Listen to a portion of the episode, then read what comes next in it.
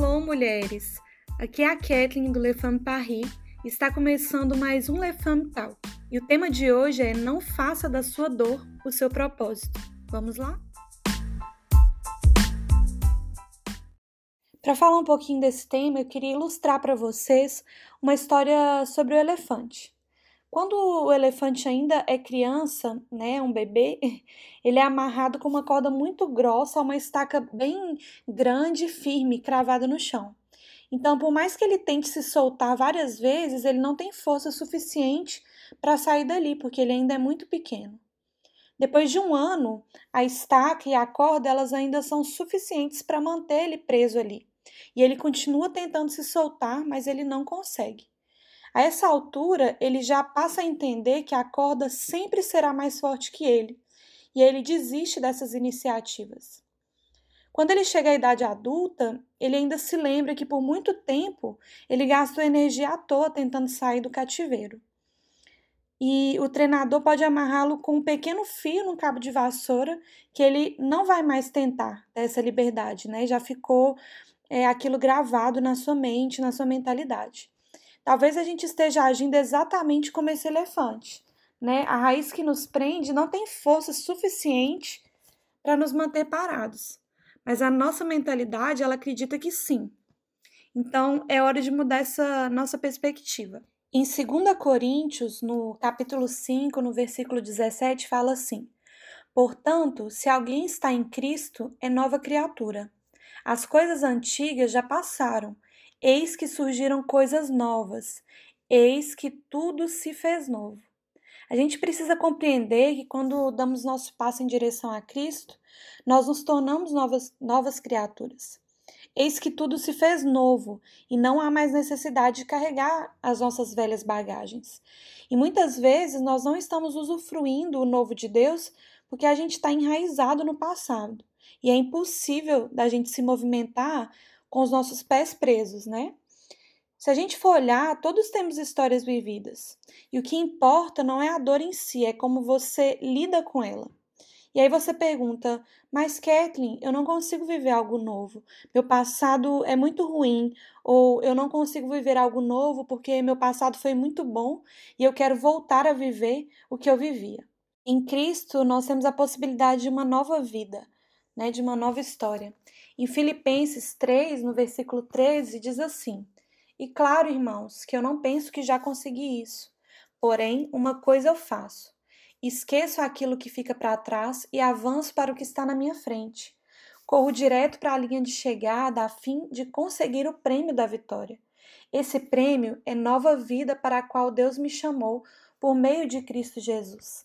Então, através de Cristo, nós temos uma oportunidade né, de uma vida nova, eis que tudo se fez novo. Então, hoje é hora de deixar as bagagens para trás. Não faça da sua dor o seu propósito, porque a dor ela tem o papel de te impulsionar e não de te parar. Amém? Jesus, ele tinha consciência da dor que viria pela frente, mas isso não fez com que ele vivesse baseado na dor, ele viveu baseado no propósito. Tome uma decisão hoje de nunca mais viver no passado. Não é um abuso que vai te parar, não é a falta de amor do seu pai ou da sua mãe que vão te parar. Não é porque os casamentos na sua família não deram certo que o seu também não vai dar. Não é um sentimento de rejeição que vai te parar. Você não é aquilo que você viveu, porque você está em Cristo. E em Cristo, eis que tudo se fez novo. E o meu caminho com Ele é de vitória. Minha dor não era o meu propósito. E eu escolhi deixar as bagagens. Então escolha também deixar as suas bagagens. E como que a gente deixa esse passado para viver o novo de Deus? Eu vou tentar exemplificar para vocês em três pontos. O primeiro é: quem vive de passado é museu. Com certeza você já deve ter ouvido essa frase em algum lugar. E ninguém consegue esquecer o passado, é normal. Mas no lugar do pensamento de dor, você precisa escolher pensar naquilo que te dá esperança. Tem coisas que ficaram para trás que realmente não tem como resolver. É impossível a gente pedir perdão para aquelas pessoas que já se foram. Mas se ainda existe essa possibilidade de resolver, peça perdão, libere perdão. Deus nos perdoou. Não só perdoou, como ele também nos justificou. Então todo o nosso pecado se foi. O ponto número dois é: não arrume desculpas para desistir. Se não deu certo hoje, não, deu certo amanhã, nem daqui a 5, 10 anos, não desiste, porque se for plano de Deus para você, vai dar certo, não importa o tempo. Quando Deus ele nos chama, ele nos convida a olhar para o futuro, e isso não quer dizer que o futuro seja daqui 5, 10 anos, o futuro é daqui um segundo. Você consegue mentalizar isso?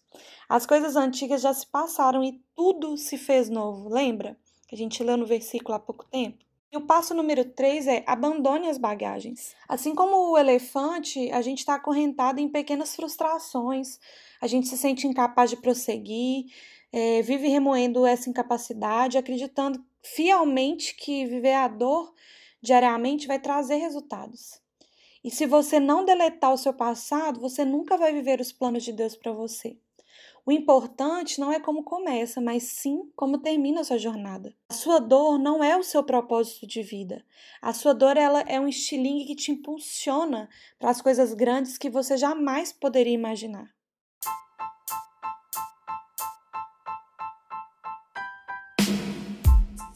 Essa palavra possa encher o seu coração de esperança e que você possa, a partir de agora, largar todas essas bagagens e correr para o novo de Deus. Amém? Que Deus possa continuar te abençoando e até o próximo podcast.